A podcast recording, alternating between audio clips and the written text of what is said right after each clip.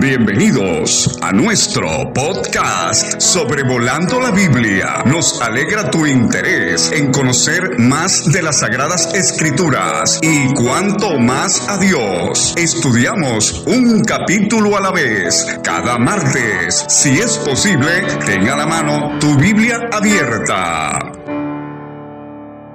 Muchos saludos a todos nuestros hermanos y hermanas que escuchan Sobrevolando la Biblia.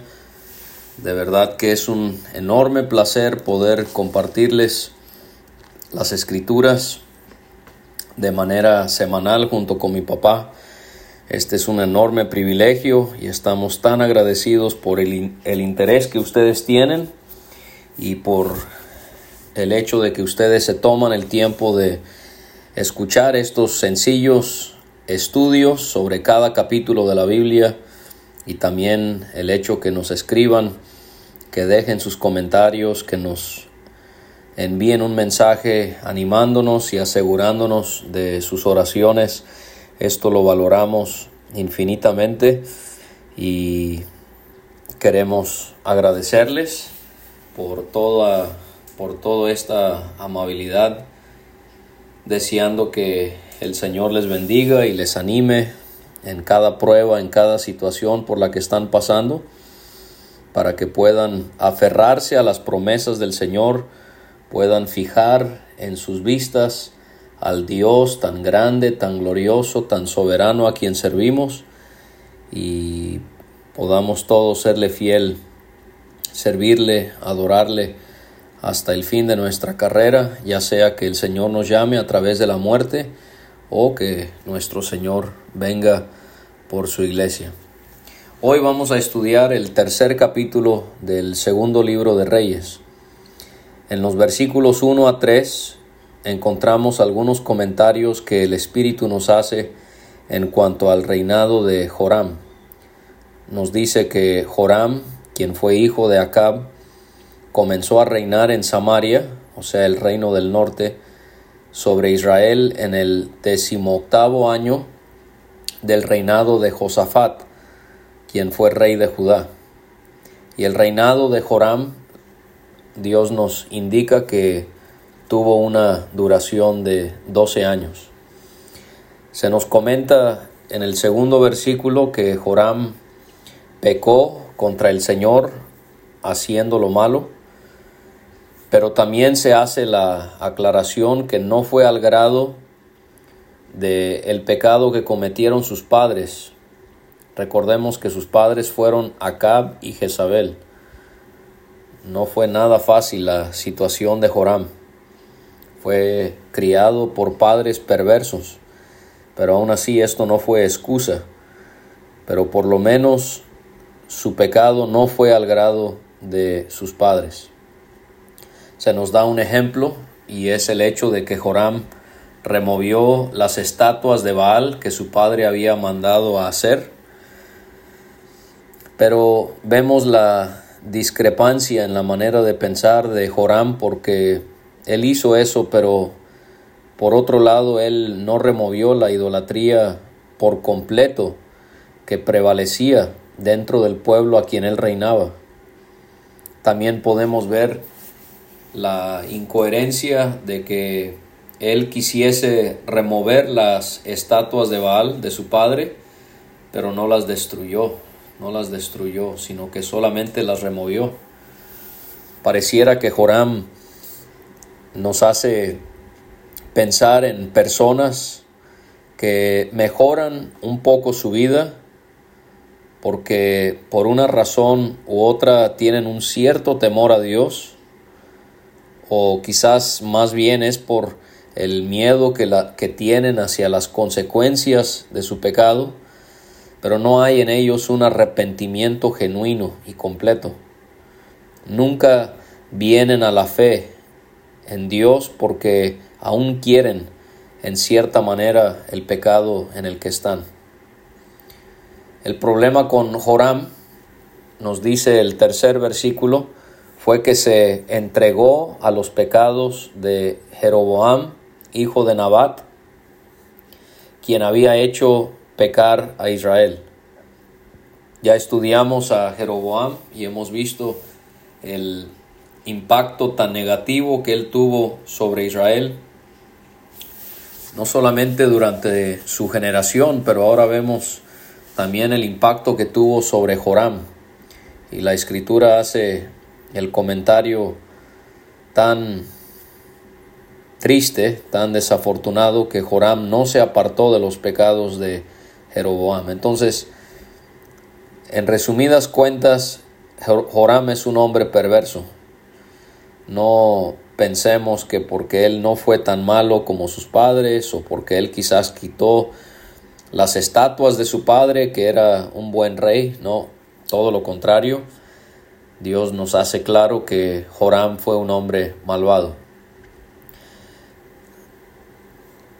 La, segunda sección que podemos mirar en, en, este capítulo, pudiéramos decir que en los versículos 4 a 8 los reyes de Israel y de Judá hacen alianza para atacar a Moab. Se nos dice que Mesa era el nombre del rey de Moab. Sabemos que Moab estaba al otro lado del río Jordán, cerca de, de Amón, Y se nos dice aquí que Mesa era dueño de ganados y que como impuesto forzado, como tributo, él pagaba al rey de Israel cien mil corderos y cien mil carneros. Corderos son los machos entre las ovejas y carneros son los machos entre lo que comúnmente son llamados los chivos cien mil carneros con sus vellones.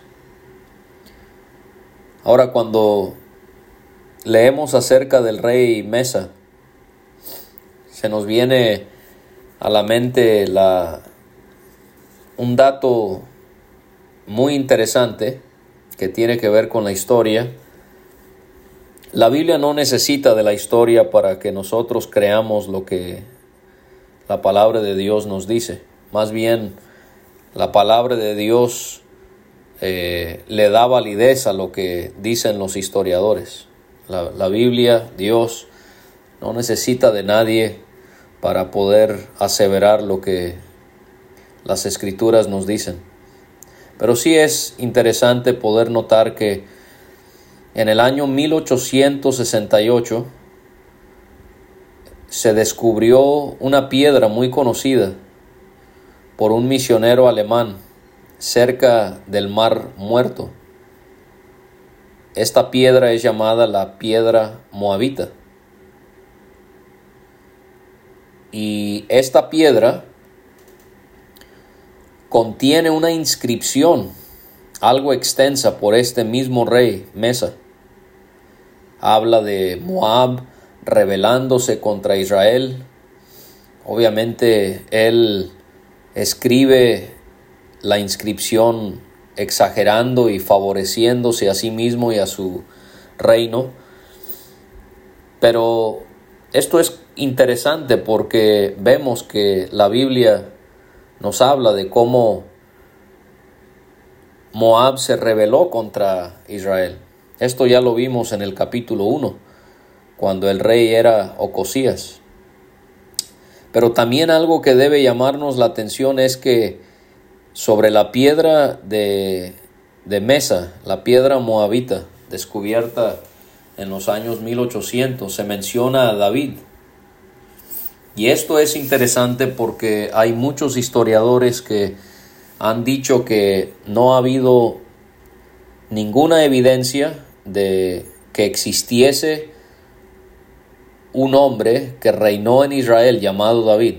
Y entonces hay estudiosos y teólogos de la, de, la Biblia que ellos dirían que David fue como una leyenda, una, una figura que fue el resultado de la imaginación de los hebreos. Pero aquí vemos claramente una evidencia histórica de que David fue un hombre que sí existió y que sí reinó sobre Israel.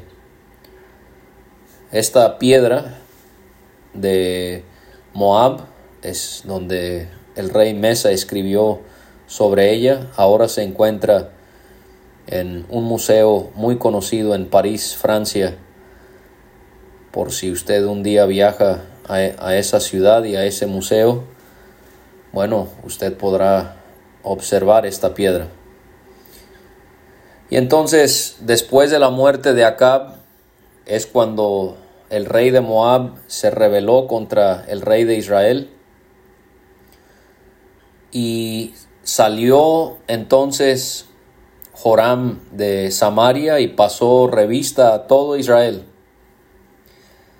Él va a responder a la rebelión de Mesa, el rey de Moab, y le mandó a decir a Josafat, el rey de Judá, que el rey de Moab se había rebelado contra él y le mandó preguntar si haría alianza con él para pelear contra Moab.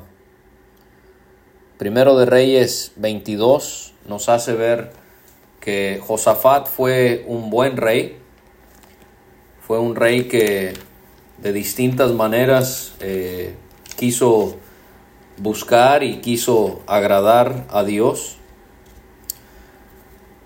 Josafat le dijo a Joram que sí lo haría, que, se, que haría esta alianza, porque él era como Joram, su pueblo como el pueblo de Joram y sus caballos como los de Joram.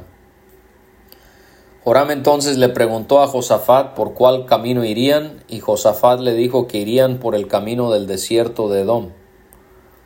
Quizás porque Josafat tenía más experiencia en cuanto a lo militar. Esto nos lleva a la tercera sección y a la más extensa del capítulo del versículo 9 al 19, donde vemos los ejércitos de Israel, Judá y Edom enfrentan un grave problema y Eliseo es consultado. El rey de Israel, el rey de Judá, el rey de Edom salieron, pero la crisis que ellos enfrentan es que carecieron de agua para sus ejércitos y para todos los animales que llevaban. Ellos habían rodeado el desierto por siete días y ahora están sedientos y sin agua. Vamos a notar que ellos consultarían a Dios, van a querer saber cuál era la respuesta que Dios les daría al dilema que tenían, pero la realidad es que debieron haberlo hecho con más anticipación. debieron haber buscado para que esto no hubiese ocurrido. El rey de Israel dijo, exclamando, ah, que ha llamado Jehová a estos tres reyes para entregarlos en manos de los moabitas. Obviamente la conciencia de Joram le acusaba. Él sabía que por causa de su pecado Dios posiblemente los podría entregar en las manos de sus enemigos, los moabitas.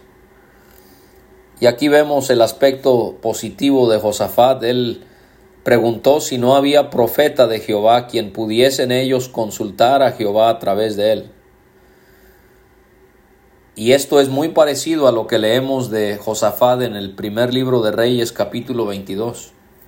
Sería bueno que compares ese pasaje con segundo de Reyes 3. Y uno de los, rey, de los siervos del rey de Israel dijo que estaba Eliseo, hijo de Safat, quien había sido siervo a Elías. Hay traducciones que en vez de decir que servía, habla de que Elías le lavaba las manos, perdón, Eliseo le lavaba las manos a, a Elías. Y vemos entonces esta actitud de siervo que había tenido Eliseo y cómo Dios lo fue preparando para ahora eh, haber tomado el lugar de Elías y ser el profeta a quien estos reyes iban a consultar y todas las demás maneras en las que Eliseo sirvió a Dios. Josafat dijo que Eliseo tendría palabra de Jehová. Entonces los tres reyes fueron con Eliseo. Eliseo le preguntó al rey de Israel, o sea, a Joram, ¿qué tengo yo contigo? Le pidió que fuera con los profetas de su padre y de su madre. vemos que Eliseo tenía la misma valentía que tenía Elías. Ambos profetas hablaron claramente y directamente, aún a los reyes. ¿Por qué? Por el deseo incansable que tenían de agradar a Dios por encima de toda otra persona. Y esta es la valentía que queremos emular. Queremos ser hombres y mujeres que no tengamos miedo del hombre, aun si supuestamente son creyentes, predicadores, maestros, ancianos, pastores, diáconos. No debemos tenerle miedo al hombre y seguirles en su desobediencia a la palabra de Dios, sino debemos siempre temer a Dios y obedecerle a Él, aun si no estamos agradándole al hombre. El rey de Israel le dijo que no lo haría porque Jehová había reunido a estos tres reyes para entregarlos en manos de los moabitas. Josafat y Joram nos muestran cómo hay dos clases de personas. Hay aquellos que buscan a Dios en una crisis y hay aquellos que no lo hacen. Josafat lo hizo, Joram no quiso hacerlo. Aprendamos de Josafat. Fuera de la crisis, en la crisis, no importa que nuestra vida sea siempre buscando al Señor. Eliseo le aseguró en presencia del Señor que si no tenía respeto por el rostro de Josafat, rey de Judá, no lo, no lo miraría él. Y entonces Eliseo hizo algo muy interesante. Él mandó llamar a un tañedor o un músico. Un tañedor es alguien que tañe un instrumento de cuerdas. O sea, él estaba tan molesto con la presencia de este rey perverso que pareciera que Eliseo busca que esta música le dé paz y le dé tranquilidad para poder revelar a ellos lo que Dios le va a revelar a él. En 1 de Samuel 10, versículo 5 leemos que otros profetas hacían lo mismo en cuanto a la profecía y la música. Y entonces mientras el tañedor tocaba, la mano de Jehová vino sobre Eliseo. La mano de Jehová viniendo sobre Eliseo es otra manera de decir que Eliseo recibió revelación por parte del Señor. Esto es algo que sucedió con los profetas, sucedió con los apóstoles, pero ya no es algo que ocurre en nuestros días. La mano del Señor ya no viene sobre nosotros para que nosotros recibamos revelación de Él. Por decirlo así, la revelación o la mano del Señor viene sobre nosotros sencillamente cuando leemos la escritura que tenemos, que es la revelación escrita de Dios. Esa es la manera en la que Dios se comunica. Pero tengamos cuidado, especialmente los que predicamos o los que toman decisiones en la iglesia. El Señor me mostró, o el Señor me, me hizo sentir, o el Señor me dijo que... No, esas cosas no. Usted dé capítulo y versículo a lo que va a enseñar, o en apoyo a la decisión que se ha tomado. Porque eso se puede malinterpretar y al final lo que yo pienso que el Señor me está diciendo a mí puede ser diferente a lo que usted está pensando que el Señor le dice a usted. Pero si todos nos basamos en la palabra autoritativa, eh, pues no habrá ese tipo de confusiones ni inconformidades. El Señor le pidió a Eliseo que él les dijese a los reyes que hicieran varios estanques en el valle en el que estaban la razón dada por el Señor fue que no habría ni viento ni lluvia, pero que ese valle se llenaría de agua y así iban a poder beber agua ellos y sus animales. Cuán grande es nuestro Dios. Él no necesita de viento ni de lluvia para que hubiese mucha agua en el valle, porque su poder, hermanos y hermanas, es ilimitable. Ese es el Dios a quien tú y yo servimos. Ese es el Dios que merece toda nuestra confianza. Que a pesar de nuestras faltas como estos reyes, a pesar de que no hubiera viento ni lluvia, el valle, los estanques se iban a llenar de agua. Porque Dios no necesita de nada ni de nadie, Él obra conforme a su voluntad. Él obra conforme a su poder. Elías oró y llovió, pero Eliseo, él tendría el privilegio de participar en un milagro aún más sobrenatural, porque él anunció que Dios llenaría el valle de agua, pero no se daría a conocer de dónde había provenido esa agua. Llama la atención que estos hombres tenían que abrir los estanques, pero sería Dios el que enviaría el agua. O sea, ellos iban a tener que poner su confianza en Dios. Iban a tener que abrir esos estanques confiando que Dios iba a cumplir lo que había prometido. También iban a tener que obedecer su mandato al abrir estos estanques. Pero aparte de abrir los estanques en ese valle, Dios se iba a encargar de todo lo demás. Y de una manera espiritual podemos relacionar esto con el Salmo 84, versículos 5 a 7, con lo que Dios quiere hacer también en nuestras vidas. Bienaventurado el hombre que tiene en ti sus fuerzas, en cuyo corazón están tus caminos, atravesando el valle de lágrimas lo cambian en qué? En fuente. Cuando la lluvia llena los estanques, irán de poder en poder, verán a Dios en Sión. ¿Se fija qué ocurre cuando nos entregamos al Señor y depositamos en Él toda nuestra confianza? Vamos atravesando ese valle de lágrimas, pero nos disponemos a Dios aceptando lo que Él permite, confiando que todo lo que Él hace es para su gloria y honra. Y entonces hay esta bendición, hay esta saciedad, hay esta provisión, los estanques se llenan. Y entonces podemos ir de poder en poder y tenemos el privilegio de poder, por la fe, ver a nuestro Dios. Esto sería cosa ligera en los ojos de Jehová no sería ninguna dificultad.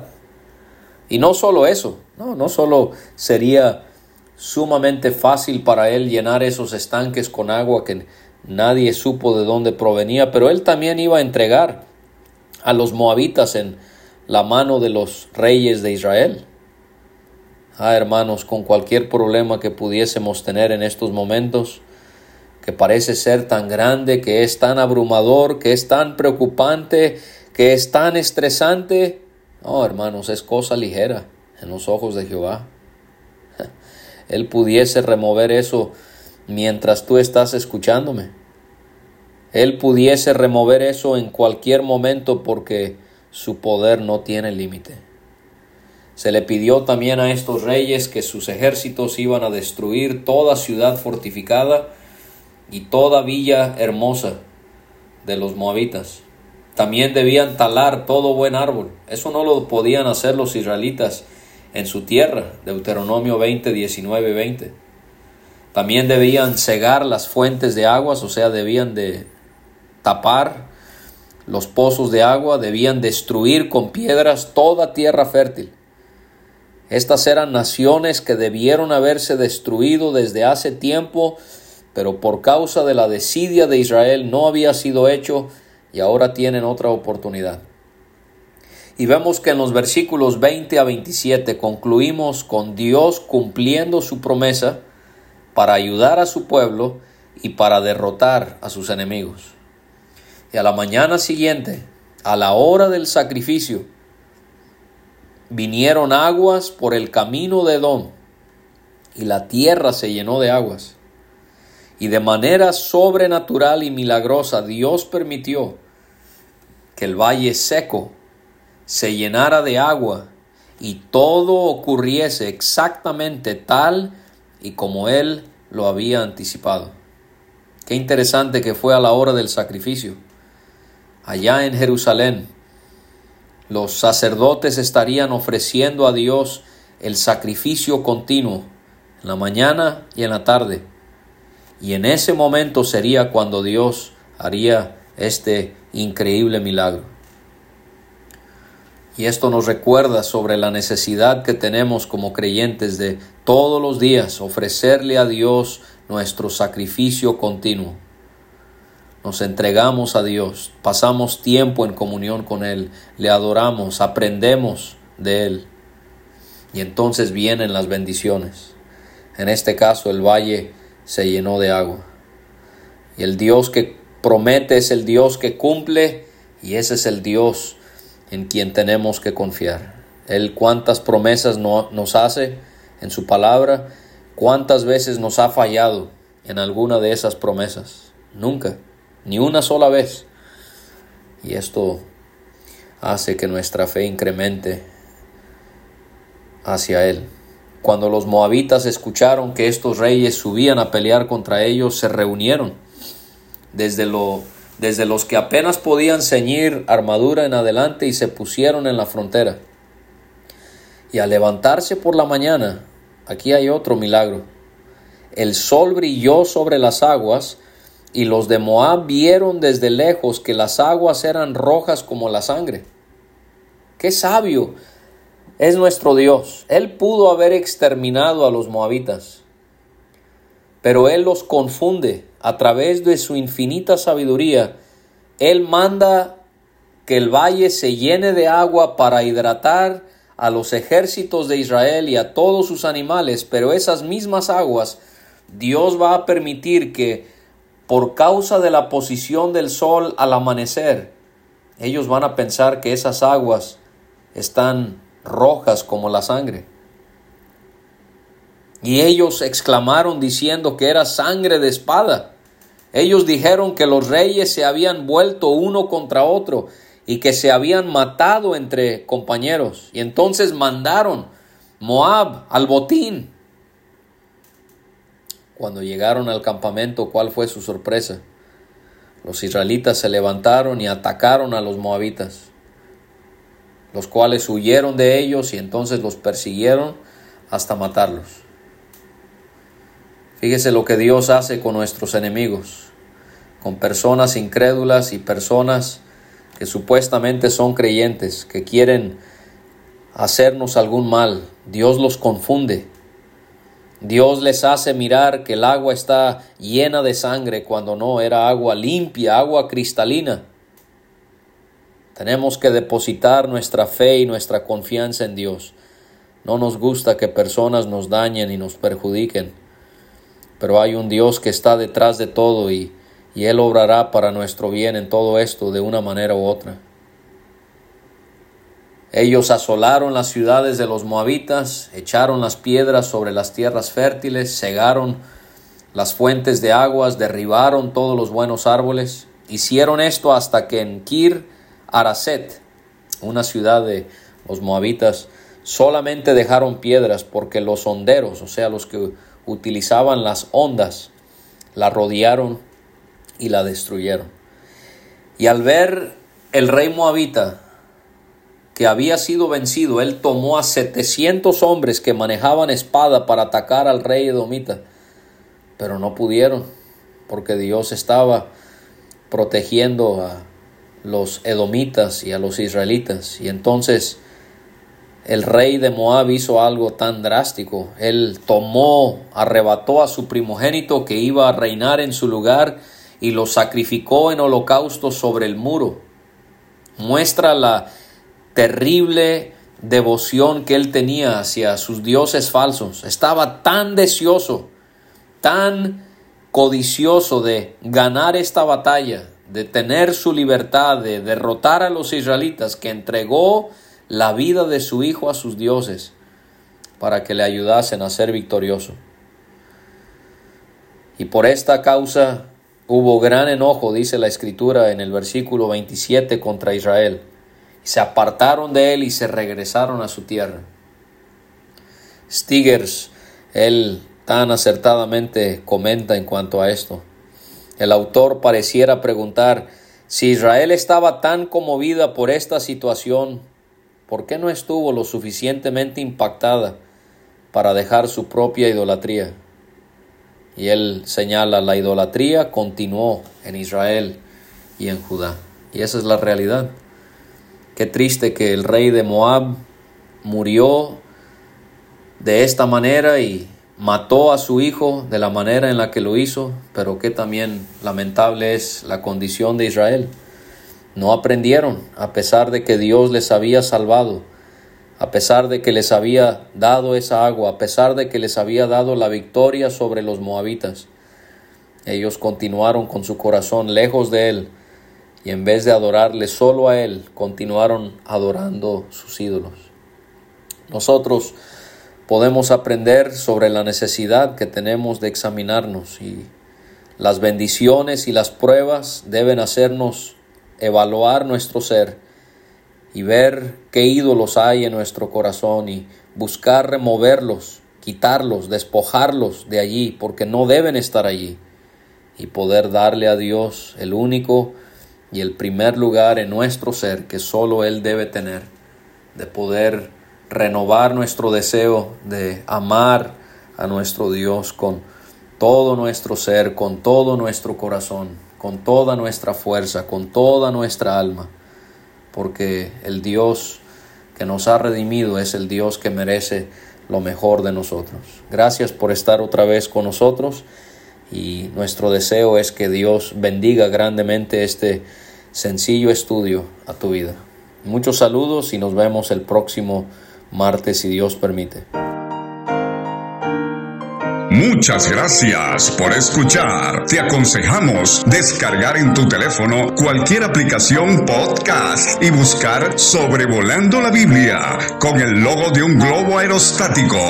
O si deseas recibir estos audios directamente a tu WhatsApp o Telegram, envíanos un mensaje al más 52 322 349 2258.